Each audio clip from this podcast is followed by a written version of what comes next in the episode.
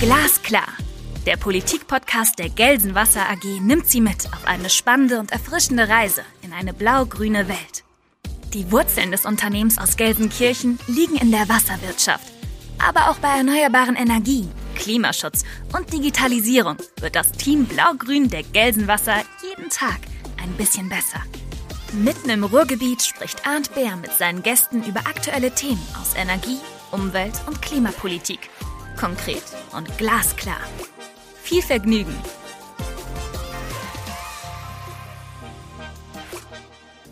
Die Landwirtschaft ist der EU wichtig. Sie wird mit großen Teilen des Haushalts gestützt. Soweit, so gut, solange dabei die richtigen Ziele verfolgt werden. Mit dem Green Deal soll Europa nun zum weltweiten Aushängeschild für nachhaltiges Wirtschaften werden. Wie passt die Agrarpolitik der EU dazu? Fördern oder behindern die Subventionen den Gewässerschutz? Und haben Brexit und Corona jetzt Auswirkungen? Über diese Fragen spreche ich mit Martin Häusling. Er ist seit 41 Jahren Mitglied der Grünen. Seit elf Jahren sitzt er im Europäischen Parlament als wirtschafts- und agrarpolitischer Sprecher. Und als Agrartechniker und Ökolandwirt weiß er vor allem selbst aus der Praxis sehr gut, wofür er sich stark macht. Lieber Herr Häusling, ich freue mich sehr, dass Sie hier sind. Ja, ich freue mich auch. Ähm, Häusling, bitte stellen Sie sich doch unseren Hörern, die Sie nicht kennen, einmal kurz vor und zwar vielleicht mit Blick darauf, was Sie eigentlich mit Europa verbindet. Ja, Sie haben ja schon auf meine politische Vergangenheit äh, hingewiesen. Jetzt bin ich natürlich nicht als Politiker geboren, sondern ich habe den elterlichen Betrieb übernommen, schon äh, Mitte der 80er Jahre und äh, habe den dann auch äh, nicht nur zum Vergnügen meiner Eltern damals auf ökologische Landwirtschaft umgestellt und äh, mich auf den einen, damals einen Weg be begeben, der noch für viele Landwirte völlig ins Ungewisse ging, nämlich ökologischer Landbau.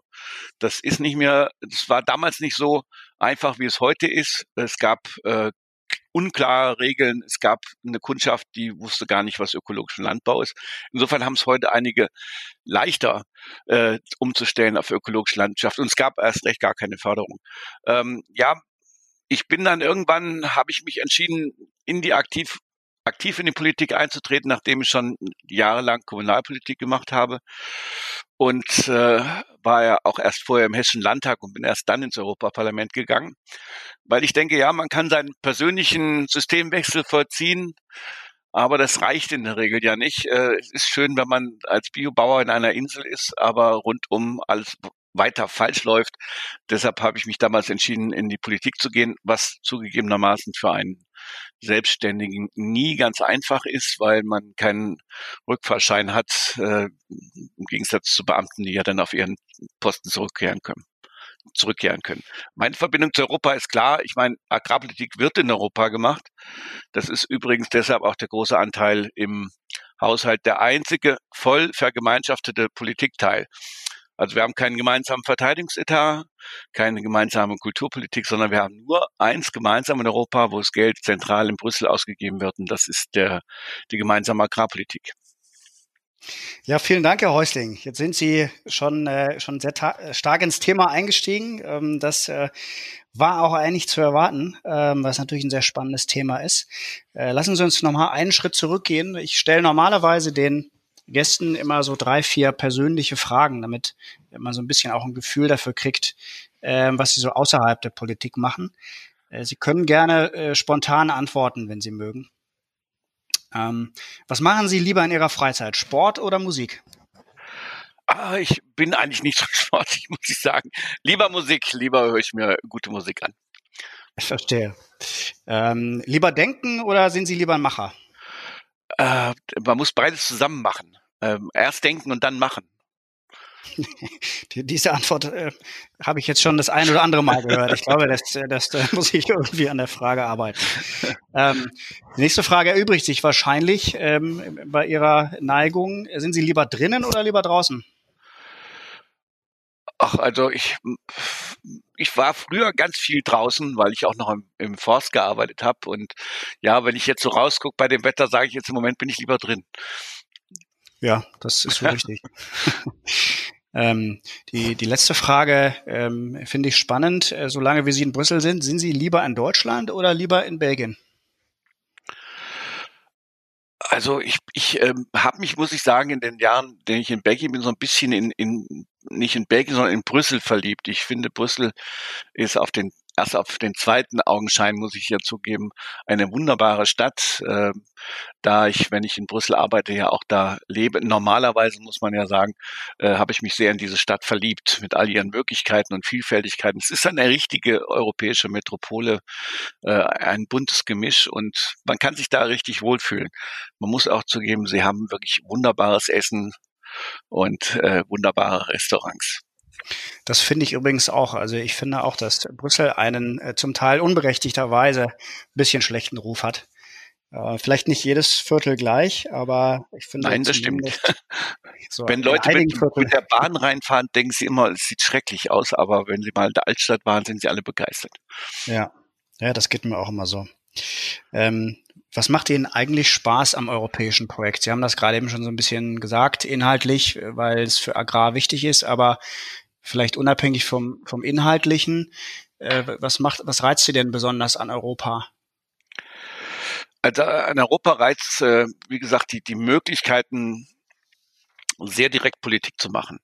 Und wir haben ja im Gegensatz zu, ich war ja wie gesagt vorher im Landtag, da gibt es Opposition und Regierung. Entweder man ist Regierung und darf alles mitbestimmen oder man ist Opposition und hat gar nichts mehr zu sagen. Äh, in Brüssel ist man, hat man ja als Abgeordneter viel mehr Freiheiten. Das ist ein Reiz, weil man hat erstmal nicht so einen, so einen Fraktionszwang und man kann als Abgeordneter selber, sofern man die Möglichkeit bekommt, von der, von der eigenen Fraktion selber an Gesetzen mitarbeiten. Ich selber habe ja mehrere Jahre daran gearbeitet, äh, die neue Bioverordnung auszuarbeiten. Da verhandelt man direkt als Abgeordneter mit dem Rat, mit der Kommission. Äh, man kann seine eigenen Ideen einbringen. Man hat viel Freiheiten in dem Bereich und das ist eine Möglichkeit, die hat man weder im Bundestag noch in den Landtagen.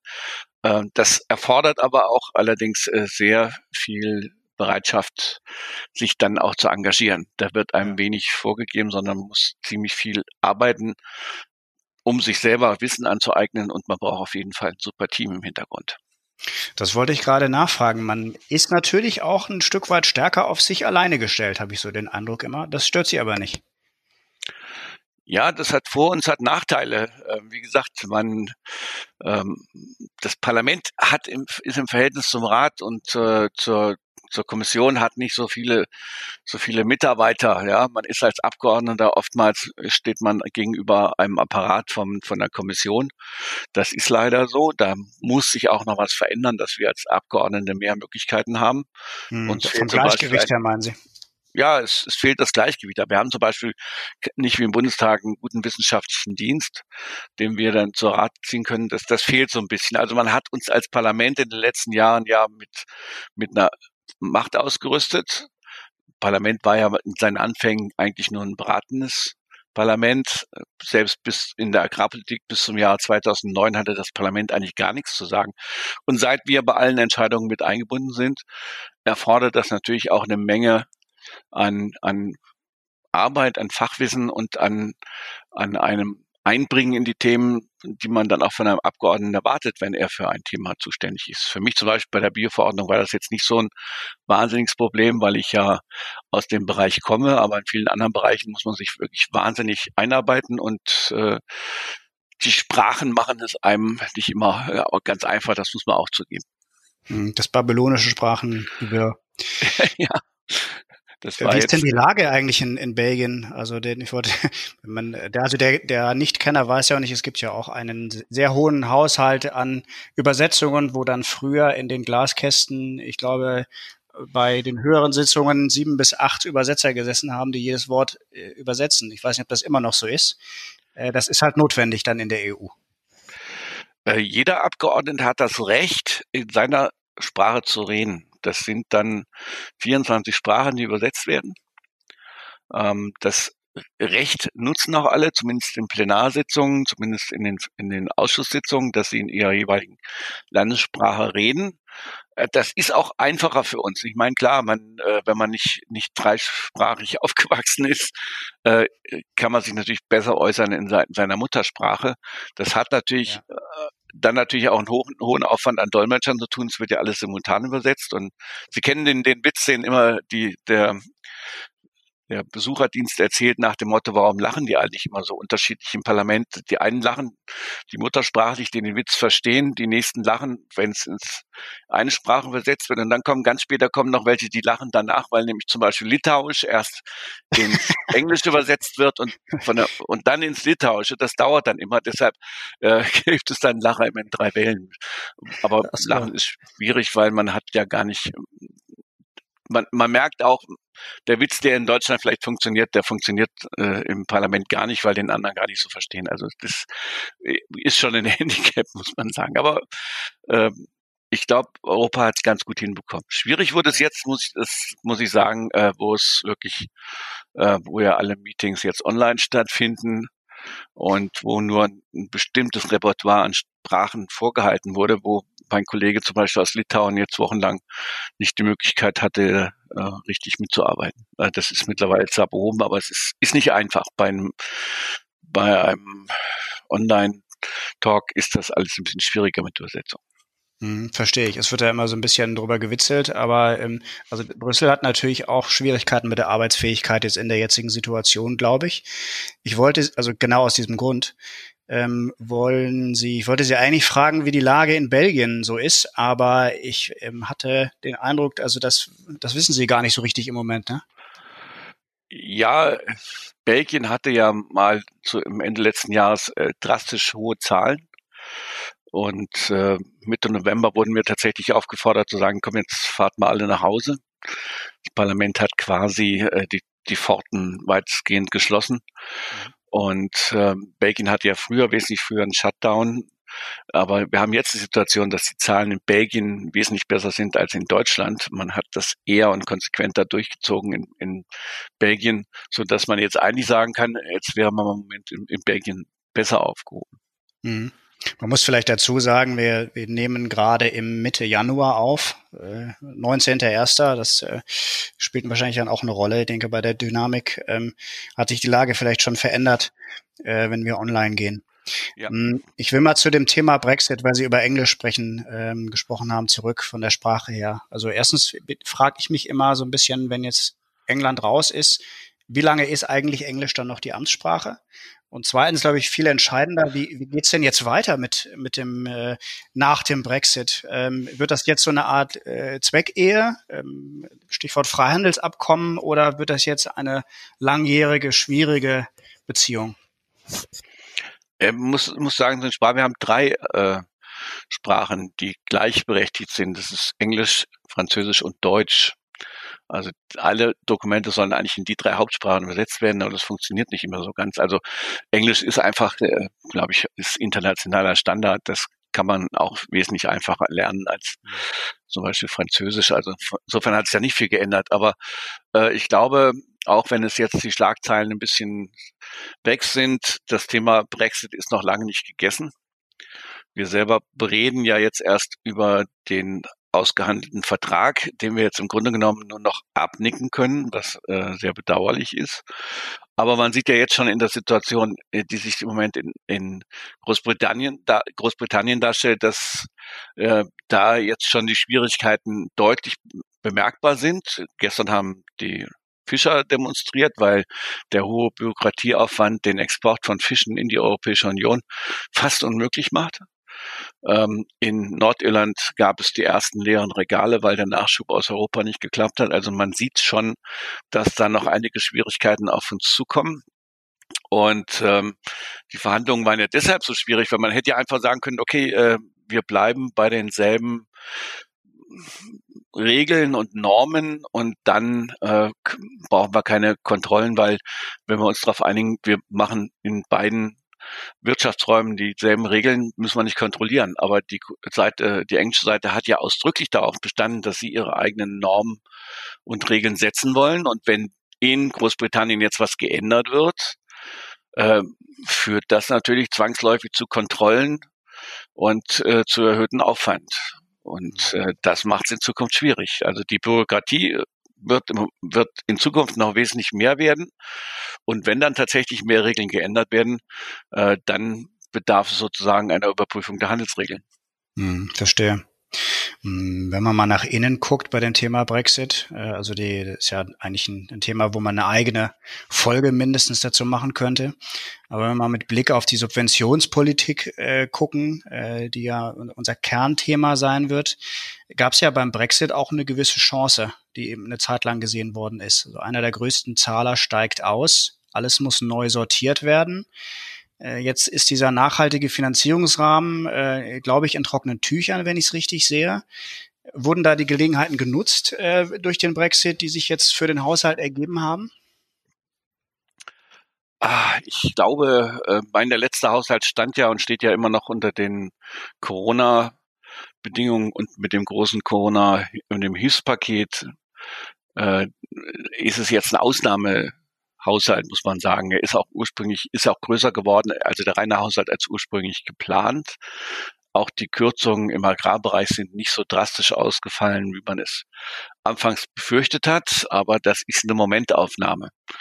Äh, wirklich die Gelegenheit äh, hätte man nutzen können, um die ganze Agrarpolitik auf neue Füße zu stellen. Das hat man leider wieder nicht gemacht.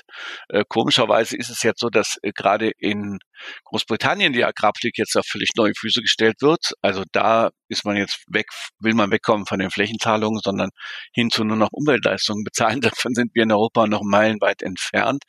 Also wir gucken jetzt gespannt nach nach Großbritannien, ob wie die ihre Agrarpolitik ändern. Aber in Europa ist es leider Business as usual. Äh, man möchte auch keine große Änderungen zumuten und vor allem die Besitzstandswahrer bei den Zahlungen sind äh, im Moment immer noch diejenigen, die am Ruder sind und richtige Reformen verhindern.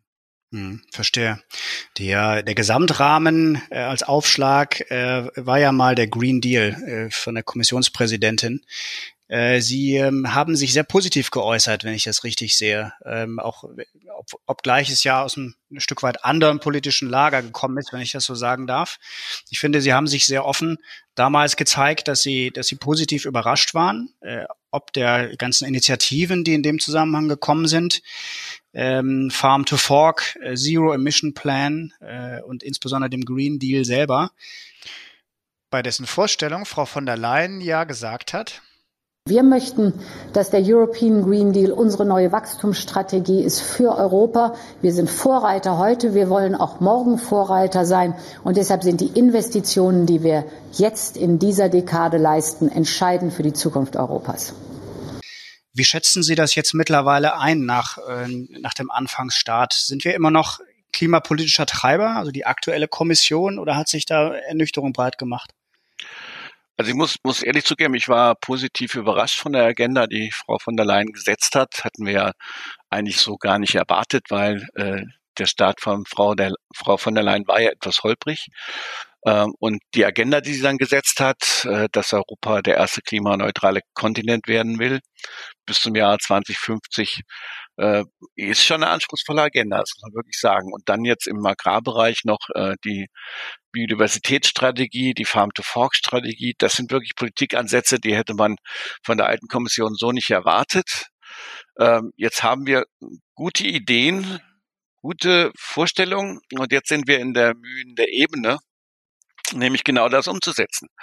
Und äh, wie nicht anders zu erwarten, gibt es ganz erhebliche Widerstände, die vor allem sich manifestieren in der Haltung des Rats, also der Mitgliedsländer, die gerade beim Zero Mission, bei, bei der Farm-to-Fork-Strategie nicht mitziehen, sondern eher alle Besitzstandswahrer sind insofern, dass sie sagen, okay, gibt uns das Geld, also bei der Agrarpolitik, gibt uns erstmal das Geld und wir machen selber, wir wissen selber alle, wie es am besten zu verteilen ist. Das kann natürlich nicht sein, wenn wir mehr gemeinsames Europa haben wollen, müssen wir, müssen wir auch Politikansätze haben, die in allen 27 Mitgliedsländern dann in dieselbe Richtung gehen. Äh, ich, meine Befürchtung ist so ein bisschen in den letzten Jahren, ähm, dass der Mantel um die Europäische Union immer dünner wird und man nur deshalb noch zu Einigungen kommt, weil man sagt, okay, ähm, viel mehr Spielraum für die Mitgliedsländer. Das kann in einzelnen Bereichen gut sein. In vielen Bereichen wie in der gemeinsamen Agrarpolitik kann es aber auch sein, dass, dass uns am Ende der Laden um die Ohren fliegt, weil wir dann zurückkehren zu einer nationalen Politik mit einem europäischen Rahmen. Das ist ein spannender Punkt. Ähm, Sie, ähm, Sie sagen jetzt im Grunde ja, dass die Mitgliedstaaten immer mächtiger werden in der letzten Zeit. Äh, ich habe äh, vor auch schon ein paar Jahre her jetzt, als ich mich mit Europarecht befasst habe, habe ich immer gelernt, dass früher die, die Staaten sehr, sehr mächtig sind, das Europäische Parlament im Grunde ganz wenig zu sagen hatte und die Kommission so ein bisschen dazwischen lag. Ähm, jetzt äh, nehme ich wahr, dass eigentlich die letzten Jahre äh, sich da schon so eine bestimmte Verschiebung ähm, hingelegt hat, insofern als das Parlament jetzt doch äh, mehr zu sagen hat als früher und auch der Rat nicht mehr ganz so allgegenmächtig ist, wie er das früher war. Äh, jetzt sagen Sie aber so ein bisschen, äh, also die, die faktische Politik geht im Moment in eine andere Richtung, wenn ich, wenn ich Sie richtig verstehe dazu. Also äh, es ist klar, das Europäische Parlament hat mehr Macht. Also gerade bei der Haushaltsgestaltung hat man das ja gemerkt, dass das Parlament dann nicht bereit war, äh, nachdem sich die Regierungschefs geeinigt hatten, das einfach zu schlucken, sondern dass wir dann noch drei Monate nachverhandelt haben und das Parlament noch wesentliche Korrekturen erreicht hat. Also gerade der Bereich ja. der Rechtsstaatlichkeit war ja einer der, war ja fauler Kompromiss. Jetzt ist er nicht mehr ganz so faul, sage ich das mal ganz vorsichtig. Aber trotzdem, ähm, das ist so ein, ist, äh, das Europaparlament ist, kann nur in dem Maße stärker werden und muss auch stärker werden, wie das zusammen in Zusammenarbeit mit der Kommission auch klappt. Mhm. Also die Kommission muss sehen, muss eigentlich wahrnehmen, dass das Europaparlament in der europäischen Politik der eigentlich der einzige große Verbündete ist und das einzige Parlament, äh, was ja von allen 27 Mitgliedsländern gewählt worden ist und wo man auch dann wirklich sagen kann, das ist voll demokratisch legitimiert. Während beim Rat äh, zunehmend, äh, gerade jetzt in der Agrarpolitik wird es wieder deutlich, die nationalen Politiken eine größere Rolle spielen. Also da braucht man auch nur nach Deutschland zu schauen äh, und in anderen Ländern auch. Vor Wahlen ist dann in vielen Mitgliedsländern die europäische Politik erstmal egal oder man, man man wählt denjenigen, der am meisten oder am lautesten schreit, wir setzen unsere Interessen in Europa am, am besten durch. Mhm. Das hat sich so ein bisschen eingebürgert nach dem Motto, die Politik wird dann gewählt, die sagt, wir wollen in Europa zumindest einen stärkeren ein größeres Stück vom Kuchen oder wollen die Politik, die wir für richtig halten, in Europa auch umsetzen. Es fehlt dann so ein bisschen, das heißt so ein bisschen, es fehlt wirklich ähm, das gemeinsame europäische Denken. Und in den letzten Jahren, finde ich, gefährlich, hat sich sozusagen so eine Ost-West-Spaltung wieder de deutlich gemacht, die sie ist an den Visegrad-Staaten, also die eher europaskeptischen Regierungen auch zusammenarbeiten und gemeinsam so einen Graben durch Europa ziehen, äh, der nicht gut ist. Also, also der sich nicht nur an einzigen Politikbereichen festmacht, sondern grundsätzlich kritische Haltungen wie Herr Orban oder die polnische Regierung oder auch die tschechische Regierung, die, die eine sehr kritische Haltung gegenüber Europa haben und ich glaube, Europa hat es versäumt, klarzumachen, dass das ein Gemeinschaftsprojekt ist, dass man nicht nur äh, die guten Sachen aus Europa nehmen kann und das andere dann so ignorieren kann. Also um es mal konkret zu machen, Polen bekommt das meiste Geld aus den aus dem europäischen Haushalt ohne, ohne die Europäische Union hätte Polen in den letzten Jahren nicht diesen enormen wirtschaftlichen Aufholprozess machen können. Und dann kann man nicht anschließend äh, sagen, okay, vielen Dank Europa, aber die Regeln sind mir egal. Und ich glaube, da hat man es versäumt, schon deutlich früher als jetzt klar zu machen, äh, gemeinsamer Markt ist nicht, ist nicht das einzige Ziel von Europa, sondern es ist eine Werte und auch eine Gemeinschaft, die rechtsstaatliche Prozesse auch ähm, nicht nur in ihren Grundsätzen in Schriftstücken halten kann, sondern das auch gelebt werden muss. Mhm. Jetzt sind, glaube ich, die, also das gibt, glaube ich, so zwei Themen, die relativ häufig bei uns zumindest in den Medien sind. Das eine ist eben die, die Frage der Rechtsstaatlichkeit. Und die, das andere ist die, die Energiepolitik, wo, wo die Spaltung so an, anhand der Atomenergie, aber in Richtung Ostblock, äh, Osteuropa, in Richtung äh, Kohle geht. Wie ist es denn bei der Agrarpolitik? Da verlaufen die, die Linien aber ein bisschen anders. Oder sind sich alle im Rat einig, dass man äh, so wenig wie möglich ähm, ökologische Elemente drin haben will in der Agrarwirtschaft, sage ich jetzt mal? Also wir haben, wir haben, wir haben sehr unterschiedliche Diskussionsstände in den Mitgliedsländern. Äh, ich bin selber öfters in den baltischen Ländern gewesen und als wir die Diskussion hatten bei der letzten Agrarreform das Screening und wir dann gesagt haben, ja, er müsste also bestimmte Flächen, müsste er halt aus der intensiven Produktion nehmen. Da war ich in, in Litauen und haben gesagt, was wollen Sie eigentlich, Herr Häusling? Gucken Sie mal, bei uns liegen eh noch 20 Prozent der Flächen brach, weil wir gar nicht wissen, wem die gehören. Ähm, und äh, und da oder auch keiner Natürlich bewirtschaftet. Eine Situation, ja. Ja, oder weil auch keiner da ist, der die Flächen bewirtschaftet. Wir haben ja in vielen Ländern, gerade in ehemaligen Ostblockstaaten, das Problem, dass eine enorme Landflucht einsetzt, immer noch läuft und äh, dass da Flächen brach liegen. Und wenn dann der, der Deutsche kommt oder der Holländer kommt und sagt, ihr müsst doch noch ein bisschen mehr Fläche brach liegen, dann sagen sie, gucken Sie mal, haben wir alles brach liegen. Das, das ist eine andere Sicht. Und das andere ist, dass die Wahrnehmung so ist, das habe ich auch erlebt in, in osteuropäischen Ländern, dass, dass alle sagen, wir wollen auf das Niveau von Deutschland kommen.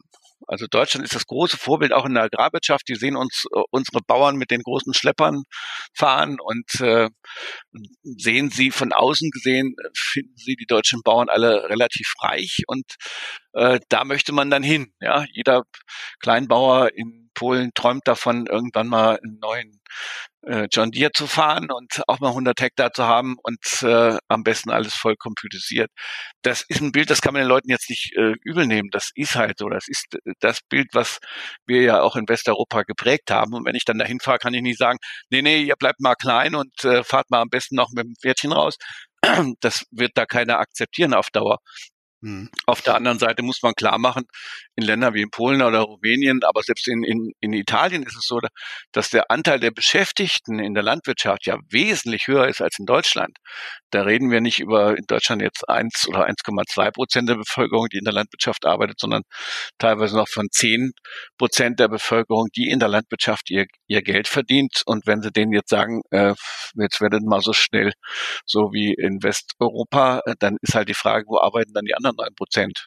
die dann in die Landwirtschaft rausgehen wollen. Das, das heißt, dann, dieser Wandel, der ja in vielen Bereichen einfach kommt, äh, der muss auch aufgefangen werden. Und wir können nicht jetzt äh, sagen, gut, dann baut man halt ein neues äh, Tesla-Werk in, in Rumänien oder das wird nicht funktionieren, sondern man muss diesen Prozess gestalten und man muss auch akzeptieren und muss es auch fördern, dass, dass eine kleinbäuerlich geprägte Landwirtschaft in vielen ländlichen Regionen äh, durchaus äh, auch ihre Chancen hat, wenn man das richtig wahrnimmt und wenn man das auch richtig verkauft. Nicht nur, dass sie landwirtschaftlich sehr ökologisch produzieren, sondern in vielen Regionen äh, kann auch Landwirtschaft und Tourismus äh, oder die Vermarktung regionaler Produkte durchaus eine Chance sein auf dem Markt äh, und nicht nur Masse produzieren und billig weiterverkaufen. Mhm. Wenn man sich jetzt mal das, das Vorbild anguckt, in Anführungsstrichen, also was ähm, wie die deutsche Landwirtschaft in der Art und Weise umgeht, äh, auch mit Blick auf den Gewässerschutz, äh, dann fällt ja schon auf, dass, ähm, dass wir ein Thema haben, ähm, das Nitrat heißt äh, das Ihnen auch gut geläufig ist. Jetzt ist, ähm, das muss man ja sagen, aus deutscher Sicht ist die EU der Treiber gewesen bei den Verbesserungen, die jetzt dort sind. Ja. Ähm, das ist schon so, dass ich glaube, das kann man so sagen, dass äh, durch die, das Urteil, das es gegeben hat und durch die Richtlinie, durch den massiven Druck aus Europa auch Bewegung da reingekommen ist und wir jetzt Verbesserungen kriegen dazu. Äh, das ist Ihnen aber durchaus bewusst, dass da Verbesserungen da sind. Oder sehen Sie das als ökologischer Landbau immer noch so, dass Nitrat noch nicht genug getan worden ist? Also ich finde, es sind gute Ansätze gemacht worden und ich glaube, ohne die Europäische Union äh, wären wir gar nicht so weit gekommen. Allein dadurch, dass äh, Europa Druck gemacht hat, ähm, bei den bei der Umsetzung der eigenen Richtlinien dann auch wirklich in den Nationalstaaten auch, äh, dass das in den Nationalstaaten auch umgesetzt wird. Und Deutschland rühmt sich ja immer sehr stark europäisch zu sein, aber wenn man mal schaut, wir haben ja auch Deutschland hat ja auch nicht nur dieses eine Verfahren am Hals gegen Verstoß gegen Umwelt äh, sondern insgesamt, glaube ich, mittlerweile 14 oder 15 im, im, Umweltbereich. Und da ist es gut, dass sozusagen da die Kommission am Ende mit dem Europäischen Gerichtshof auch Druck macht. Denn ich glaube einfach, dass man diese Richtlinien, die jetzt umgesetzt werden, die kommen ja aus den 90er Jahren. Also äh, man kann jetzt kann jetzt keiner sagen, äh, das kommt alles sehr schnell und überraschend für uns, sondern man hat es jahrelang ähm, nicht ernst genommen. Man hat jahrelang Scheinlösungen präsentiert und man hat auch jahrelang den, den Bauern erzählt, äh, ihr müsst gar nichts ändern, ihr seid ja so gut, ihr müsst gar nichts ändern, wir müssen das nur besser sozusagen erklären. Äh, und das hat ja dazu geführt, dass in vielen Regionen einfach weitergemacht wurde. Wenn ich mir anschaue, unsere beiden Hauptprobleme in Deutschland mit den Nitrat sind ja zum einen diese sehr viehintensiven Regionen, äh, Beispiel Fechter-Kloppenburg. Da hat man ja nicht Mitte der 80er Jahre, als sich das, die Entwicklung ja abzeichnet, hat man nicht gesagt, irgendwann ist aber mal gut. Äh, wir können nicht noch mehr Ställe bauen. Und das andere Hotspot sind die intensiven Gemüsebauregionen, auch teilweise Weinbauregionen, wo man auch zu viel mineralischen Dünger dazugegeben hat, äh, da das Problem verursacht hat. Das Problem hat man lange ausgesessen. Wir haben ja schon mal eine Reform versucht, aber äh, die hat nicht gewirkt oder viel zu wenig gewirkt. Jetzt haben wir einen zweiten Versuch. Ich bin natürlich einigermaßen entsetzt, muss ich ehrlich sagen, wie man jetzt schon wieder trickst wir haben auch das der Kommission zur Kenntnis gegeben, dass man erst gesagt hat, na gut, 30 Prozent der Fläche in Deutschland werden rote Gebiete und jetzt hat man in manchen Bundesländern eben mal die Zahl halbiert. Äh, das wird die Kommission sehr genau prüfen, ob das tatsächlich jetzt äh, der Weisheit letzter Schluss ist. Ähm, ich bin sowieso, äh, wenn ich das sagen darf, vom Ansatz her nicht überzeugt, wie das in Deutschland jetzt gemacht wird. Mhm. Äh, wir hätten uns ja gewünscht, das haben wir auch mit der Kommission ganz am Anfang so beredet, dass man wesentlich stärker verursacherbezogen rangeht. Jetzt sind alle Betriebe, die in einem roten Gebiet sind, belastet. Ähm, wir selber als Betrieb sind jetzt mittlerweile in einem roten Gebiet. Wir haben auch Auflagen, wo ich sage, wir sind doch als, die Biobetriebe sind doch jetzt nicht Verursacher des Problems. Wir müssen aber trotzdem jetzt längere Sperrfristen einhalten und so, wo ich denke, ja, es trifft jetzt alle und deshalb sind auch alle gleichmäßig auf die Barrikaden gegangen, anstatt dass man sagt, die Betriebe, die eine, eine übermäßige, einen übermäßigen Viehbesatz haben, die sind die Verursacher. Äh, die Betriebe, die intensiv Ackerbau betreiben mit überhöhten Düngersätzen, die sind die, die die Verursacher und die hätte man zur Verantwortung ziehen sollen. Stattdessen hat man sich quasi äh, nach dem Motto, jeder ist ja jetzt mitge mitgefangen, äh, alle zum, alle sozusagen mit einbezogen und ich, man hat nicht geschaut, man hat sich nicht den einzelnen Betrieb angeschaut, ob der es vernünftig macht oder nicht. Jetzt haben Sie ja den, so einen Begriff wie Viehbesatz genutzt gerade. Jetzt haben wir ja auch ein, paar Hörer, die, die nicht so tief drin sind in dem Thema. Ähm, versuchen Sie doch mal in, in zwei, drei Sätzen zu erklären, wo das Problem liegt. Also ähm, in, wo müsste man ansetzen und, und warum ist das jetzt äh, der falsche Weg, den Sie gerade beschrieben haben, der gemacht wird? Ja, wir, wir haben ja in, gerade in den letzten 20 Jahren oftmals äh, eine bodenunabhängige Viehwirtschaft betrieben. Das heißt, ähm, der Betrieb hat 100 Hektar, aber gleichzeitig 10.000 Schweine. Das ist in Intensivregionen gar nicht mal so selten. Und ähm, dann dient der Boden nicht mehr dazu, die Nahrung für seine Tiere zu erzeugen, sondern ist eigentlich die Fläche zur Entsorgung. Also der, der Betrieb muss ja nachweisen, so und so viel Fläche brauche ich, um meine Gülle zu entsorgen und das wird bis zum letzten ausgenutzt. Und da werden dann auch noch in Nachbarregionen Flächen aufgekauft, nicht damit man da Futter produziert, sondern damit man Gülle entsorgt. Äh, ich bin immer zur Ehrenrettung von Gülle. Gülle ist eigentlich ein kann, kann ein sehr guter organischer Dünger sein. Nur wir haben uns in vielen Regionen, sagt das Land tatsächlich zum Stinken gebracht wegen der Massen, Massenabfall von Gülle. Was wir wieder brauchen ist, dass wir die Fläche und die Tierhaltung in Verbindung setzen. Sprich, dass äh, nur so viele Tiere gehalten werden dürfen auf einem Betrieb, wie der Betrieb selber an Futter erzeugen kann und gleichzeitig Fläche hat, wo er dann die Gülle entsorgen kann. Und das ist längst aus dem Gleichgewicht geraten. Ja, also das Beispiel war ja immer Holland, wo dann und es ist tatsächlich ja kein Witz, wenn ich das immer erzähle, dass da Schiffe den Rhein hochfahren. Äh, voll beladen mit, mit Gülle, also mit Scheiße, um sie dann irgendwann irgendwo in der Eifel aufs Land zu bringen und äh, vom Fechter Kloppenburg fahren die Tankla Tankwagen nach Mecklenburg-Vorpommern, um sie da aufs Land zu bringen. Also das ist ein völlig aus dem Lot geratenes System und das müssen wir wieder ins Gleichgewicht bringen. Und da. Aber ist das nicht ein System, was ich, wo ich zwischenfragen muss, was auch so ein bisschen europäisch bedingt ist? Also da gibt's einen Markt für Gülle und äh, dort, wo die Preise am besten sind, da wird hingefahren europaweit. Und, und deswegen, weil dieser Markt funktioniert, äh, fahren die Laster von Holland nach Deutschland rüber. Ja, das, das, das ist zwar richtig, äh, aber man hätte, man hätte zum Beispiel jetzt sagen können, in der Agrarreform, wir kriegen nur noch die Betriebe Geld, die, die sich an diesen Regeln halten. Also nur noch die Betriebe gegen Geld, die jetzt nicht quasi gewerblich mästen, sondern die im Einklang sind. Und äh, wissen Sie, ich hatte, ich hatte letztes Jahr in Brüssel eine Delegation von 100 Leuten, als es noch ging, äh, aus der Eifel, die auf die Barrikaden gegangen sind, weil da einer ein Güllelager gebaut hat, mehrere tausend Kubikmeter, wo die Gülle aus Holland dann eingelagert wurde und der Landwirt hat sie dann in der Eifel verteilt, in Regionen, wo völlig extensive Landwirtschaft betrieben wird. Ja, also das kann es nicht gewesen sein. Natürlich ist das rechtlich äh, erlaubt, aber es ist umweltpolitisch fragwürdig und es ist äh, eigentlich nicht so, wie wir uns Landwirtschaft vorstellen. Das äh, andere Problem, sage ich auch mal, weil das oft vergessen wird, äh, weil gesagt wird, ja, ja, wir sind ja so wahnsinnig produktiv. Äh, wir importieren ja noch von über 20 Millionen Hektar Soja in die Europäische Union, also allein Soja. Ähm, das führt zu diesen großen Tierbeständen. Mit Soja lässt sich halt billig und gut mästen. Aber ich sag's mal so, die, das Soja kommt rein, die Gülle bleibt hier und das Fleisch wird wieder exportiert. Ja? Also wir importieren auch sozusagen ein Stück weit diese wahnsinnigen Mengen an Nährstoffen, die ja weit über das Maß hinausgehen, was eigentlich äh, pro Hektar zu ertragen ist. Um es klar zu sagen, wir haben in Deutschland pro Hektar in manchen Regionen einen, einen Überschuss von Stickstoff von 100 Kilo pro Hektar, der zwangsläufig ins Grundwasser geht oder, oder zwangsläufig zu Emissionen in der Luft führt.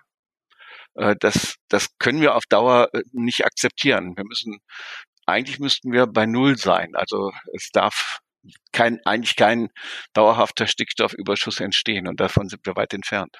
Mhm. Ähm, jetzt ähm, wollen wir ein bisschen zur, zur möglichen Lösung kommen. Es gibt ja, wir haben ja gemeinsam auch eine Publikation rausgebracht, sie oder sie wird jetzt rausgebracht. Sie haben äh, freundlicherweise auch um einen Beitrag aus Sicht der äh, Wasserwirtschaft gebeten, den wir als Gelsenwasser machen dürfen. Es sind noch einige andere Kollegen, ähm, die, die, die da sehr spannende äh, Dinge vorgebracht haben. Ähm, einer der Fokusthemen ist am Ende das Thema ökologische Landwirtschaft, was ja auch eines ihrer Kernthemen ist.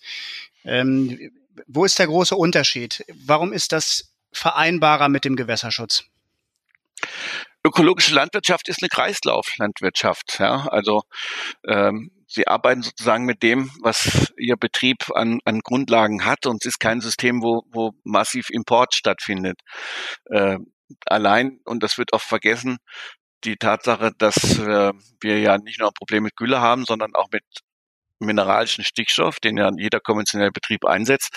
Das haben sie natürlich im, im biologischen, biologischen Betrieb nicht, weil im biologischen Betrieb ist gerade der Stickstoff ja eigentlich das, die Mangelware. Ja, das, das müssen sie sehr sorgsam einsetzen, sehr gezielt. Da müssen sie mit Leguminosen arbeiten, die ja den Stickstoff dann über Wurzeln zur Verfügung stellen. Da ist also jedes Gramm Stickstoff, was sie selber über über Gülle oder Mist einbringen und über Luzerne und Klee ähm, ist sozusagen ein sehr mühsamer Prozess und es gibt deshalb keine, keine Stickstoffüberschüsse.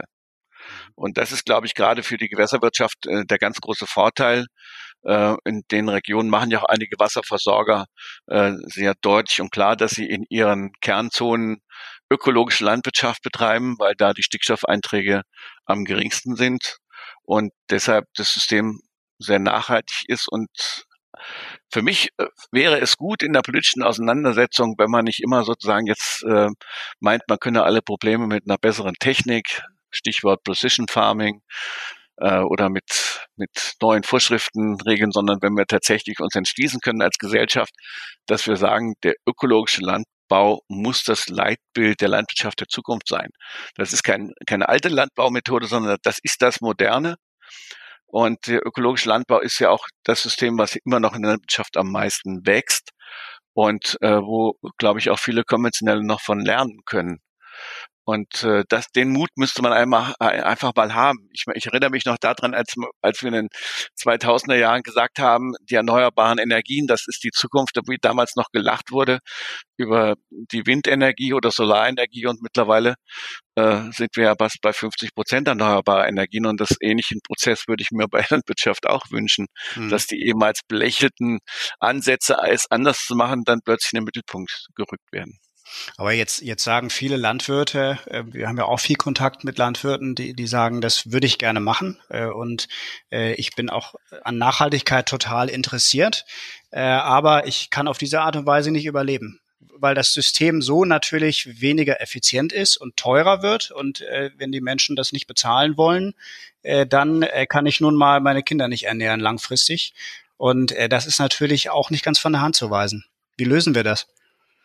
Das ist nicht ganz von der Hand zu weisen, die Sorgen, die sich auch gerade konventionelle Bauern machen. Aber äh, ich sage immer dann andererseits, schauen Sie mal, äh, früher hatte, hat es noch viele Betriebe gegeben oder war es selbstverständlich, dass Betriebe äh, Schweine, Kühe gehalten haben, paar Hühner und äh, dann gab es die Zeit, wo man gesagt hat, jetzt spezialisiert euch mal. Also entweder machst du jetzt Kühe oder machst Schweine und dann sind sie ja schnell in die Tausende Einheiten gekommen. Und äh, wenn man sich dann aber auch mal die Anzahl der Betriebe anschaut, äh, gerade in der Mast, gerade im Schweinebereich haben wir in den letzten 20 Jahren gut 80 Prozent der Betriebe verloren. Also kann das System ja nicht so, für die Bauern jedenfalls nicht so wahnsinnig erfolgreich sein. Und die, die überlebt haben, sind ja jetzt auch nicht alle reich geworden damit, sondern die, die sind ja im Grunde genommen auch dauernd äh, am Existenz, an, kratzen an ihrer Existenz. Und deshalb muss man doch als Bauer auch mal die Frage stellen, hat uns eigentlich diese Massenproduktion, dieses äh, Hocheffizienzsystem eigentlich als Bauern irgendwas gebracht? Außer dass jetzt jeder Betrieb äh, die Schulden nicht mehr in Tausender, sondern in Millionensummen zählt. Äh, das muss man doch auch mal kritisch hinterfragen. Und natürlich ist es schwierig, das weiß ich, weil äh, ich kenne genügend konventionelle Kollegen, die irgendwann mal beschlossen haben, mächtig zu investieren. Wenn sie mal für eine Million einen Stall gebaut haben für Schweinemast oder für, für 150 Kühe, äh, dann fällt es ihnen schwer natürlich zu sagen, huch, das war falsch, ich guck mal, ob es vielleicht mit weniger oder ökologischer Landwirtschaft anders ging. Also man hat auch viele Landwirte, sind sagen, im System ein Stück weit gefangen und können da nicht raus. Umso wichtiger ist es, dass man diesen Landwirten auch sagen, unter die Arme greift und sie unterstützt, wenn sie da raus wollen. Mhm. Äh, aber jetzt nicht sagt, na gut, habt halt Pech gehabt, dann macht, macht halt weiter so. Äh, ich glaube, viele Bauern, das sehen wir auch in Umfragen, würden ja sogar aus Ausstiegs- oder Umstiegsprogrammen mitmachen, wenn sie der Staat anbieten würde. Das ähm, ist ja, glaube ich, in der Tat so. Wir machen ja auch ähm, durchaus auch aus einem gewissen Eigennutz wie andere Vers Wasserversorger Kooperationen. Äh, am Ende ist es ja aber natürlich dann auch wieder so finanziert, äh, wie es eigentlich nicht Sinn der Sache ist. Also nach dem Verursacherprinzip müsste man eigentlich ja äh, nicht beim ähm, Gewässerschutz ansetzen, sondern in der Landwirtschaft selbst. Äh, bringt uns zu dem anderen Topf, ähm, Förderpolitik. Also hieß, heißt das doch, man muss im Grunde das System anders anreizen und anders fördern. Das heißt nicht mehr auf groß, sondern was würde man dann anreizen? Ja, ich hätte mir ja gewünscht, wir wären in dieser Agrarreform einen Schritt weiter und würden nicht mehr über Flächenprämien reden, äh, sondern über das Geld, was Bauern für ihre ökologischen Leistungen tatsächlich bekommen. Äh, es wird jetzt zwar viel geredet über die 30 Prozent, die jetzt äh, nicht mehr Greening heißen, sondern Eco-Schemes. Also man setzt ja bei jeder Reform neues Wording. Ähm, dann redet auch noch eine Ministerin wie Frau Klöckner von einem Systemwandel, der überhaupt keiner ist sondern es geht ja weiter. Selbst wenn diese 30 oder 20 oder 30 Prozent Eco-Schemes tatsächlich was bewegen würden, äh, wir haben immer noch da mindestens 70 Prozent der Zahlungen, die allein dafür ausgegeben wird oder weitestgehend dafür ausgegeben werden, dass ich Land besitze. Und das geht natürlich dann in erster Linie mal zum Profit von großen Einheiten. Das, äh, für Kleinbauern ist dieses Geld äh, der Flächenprämien zu einem Zubrot. Äh, für die großen Betriebe in Ostdeutschland im Grunde genommen die Existenzsicherung. Und äh, das System hätten wir umwandeln können. Und wenn man tatsächlich dann, um es mal konkret zu machen, bei beim Schutz der Biodiversität oder beim Wasserschutz dahin gekommen wäre, dass wir gesagt hätten, ein Landwirt ist bereit, extensiver zu wirtschaften, sein Teil seiner Flächen sozusagen auch für die Natur zur Verfügung zu stellen, dass er dafür einfach honoriert wird. Und dass die Gesellschaft meiner Meinung nach durchaus bereit dazu ist. Wir sind aber jetzt immer noch weit davon entfernt, weil ja gerade der Bauernverband und auch äh, die jetzige Bundesregierung immer sagt, diese Direktzahlungen sind ein Stück weit Einkommenssicherung. Äh, aber keiner weiß eigentlich, wo das Geld hingeht. Ähm, ich sage immer, diese Flächenprämien sind in erster Linie mal ein, eine Prämie für die Flächeneigentümer, äh, für die Verpächter. Da geht's Geld nämlich meistens hin. Äh, wenn Sie heute Land pachten, äh, dann kommt als erstes der Verpächter und fragt, ja, wie viel Prämie hast du denn pro Hektar? Und wenn du dann sagst, okay, 300 Euro, dann will der Verpächter natürlich als erster Linie mal die Prämie haben. Deshalb sind die Pachtpreise im Übrigen auch so horrend gestiegen den letzten Jahren, also mit ein Grund für die steigenden Pachtpreise. Und das System hätte man endlich mal durchbrechen können. Äh, keinen radikalen Wandel will ich, bin ich weit von entfernt, einen radikalen Wandel zu fordern, aber man hätte den Einstieg in den Umstieg ja durchaus in Angriff nehmen können. Und ich glaube, äh, auch bei, bei den Bauern gibt es durchaus eine Bereitschaft, äh, wegzukommen von einem Subventionssystem. Und dann wird immer gesagt, naja, die Bauern brauchen es ja, aber wissen Sie, wir machen jetzt auch viele Programme für Jung, Jungbauern. Aber wenn ich heute einem Jungbauern, der noch zweifelt, ob er jetzt einsteigen kann, Beschäftiger nicht sage, okay, deine Existenzgrundlage ist, äh, alle sieben Jahre gucken wir, dass wir die Hälfte des Geldes aus Brüssel organisieren, dann wird kein Jungbauer sagen, oh toll, das freut mich, aber da will ich aber auch in so einen Wirtschaftszweig will ich aber auch einsteigen und ich freue mich alle sieben Jahre drauf, äh, dass es dann auch Mehrheiten gibt, die sagen, 30 Prozent des EU-Haushaltes geht an die, an die Bauern. Das ist, das ist ja im Grunde genommen Witz, ja. Ich meine, das wir wissen nicht, wie die Lage in sieben Jahren ist, ob das überhaupt noch geht. Aber ich will doch nicht eine, ganz, einen ganzen Wirtschaftszweig auf Dauer subventionsabhängig machen. Das wird einfach nicht funktionieren, weil irgendwann wird der Punkt kommen, wo die, auch die Gesellschaft sich fragt, ja, es gibt immer weniger Bauern, es gibt immer das gleiche Geld, äh, die Umwelt wird nicht besser, sondern eher schlechter. Äh, was machen wir da eigentlich? Deshalb wird die, die Frage der Gesellschaft am Ende sein, ja, was machen, wem bezahlen wir jetzt eigentlich? Hat das eigentlich noch irgendeinen Nutzen, außer dass sich die Agrarminister nach allen Verhandlungen hinstellen und sagen, toll, wir haben unseren Bauern jetzt wieder 300 Hektar, 300 Euro pro Hektar an Prämie gesichert. Und das war's dann. Glaube ich auch. Also das, ich glaube, das ist so ein wichtiges Thema, was jeden angeht in, im Kreislauf, auch als Verbraucher, dass man das nur langsam gedreht kriegt als Gesellschaft insgesamt. Äh, da spielt sicherlich auch die Wertschätzung von Lebensmitteln eine Rolle, äh, der, der Blick auf Umwelt, auf Arzneimittel, auf Gewässerschutz. Ähm, jetzt ähm, könnte man das Thema, glaube ich, noch lange fortsetzen. Ich bin, äh, ich bin sicher, dass wir noch Stoff hätten für eine zweite und dritte Folge. äh, lassen Sie uns aber deswegen noch mal einen Blick in die Zukunft kurz machen.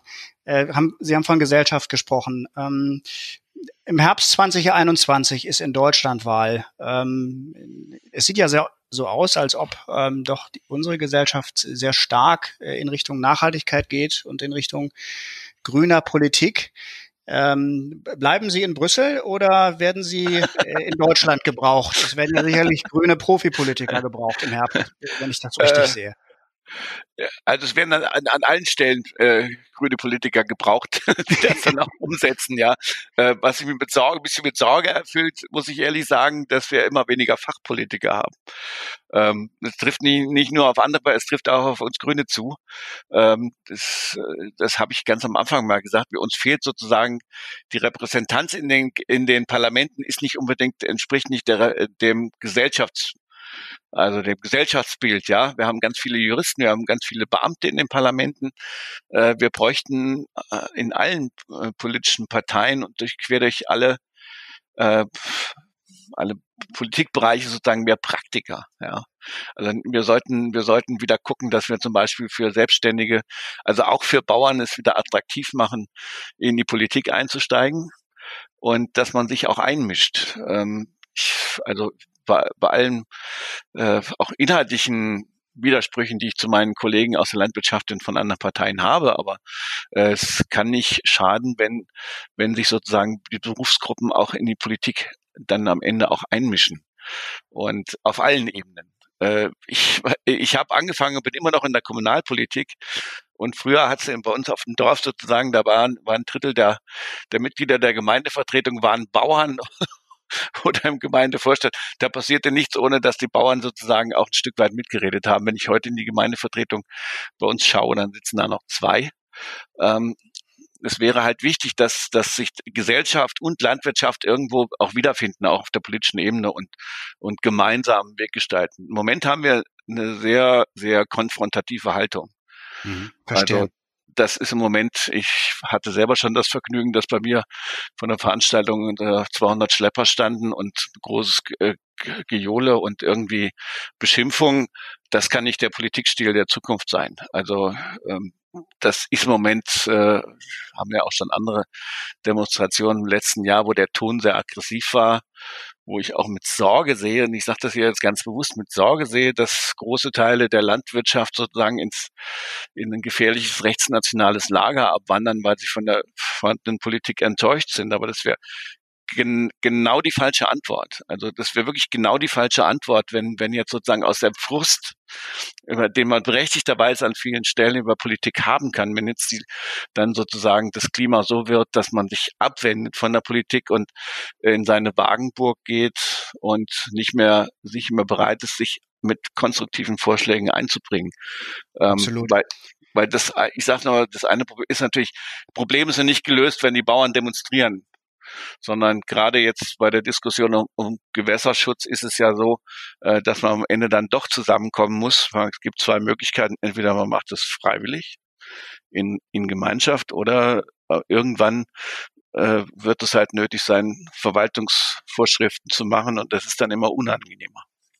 Also die konfrontative Haltung und die Lagerbildung ist sicherlich ähm, ein Problem, eine Tendenz, die sich äh, allerdings über mehrere Politikfelder sehen lässt. Ähm, so nach meinem Eindruck nicht nur unbedingt in der Agrarpolitik.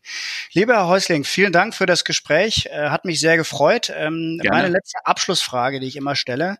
2021. Welche glasklare politische Frage hätten Sie gerne gelöst und beantwortet noch in diesem Jahr?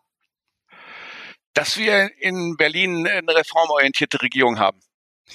Sprich, reformorientiert, dass, dass da sich was dreht und dass wir nicht, nicht weitermachen wie bisher.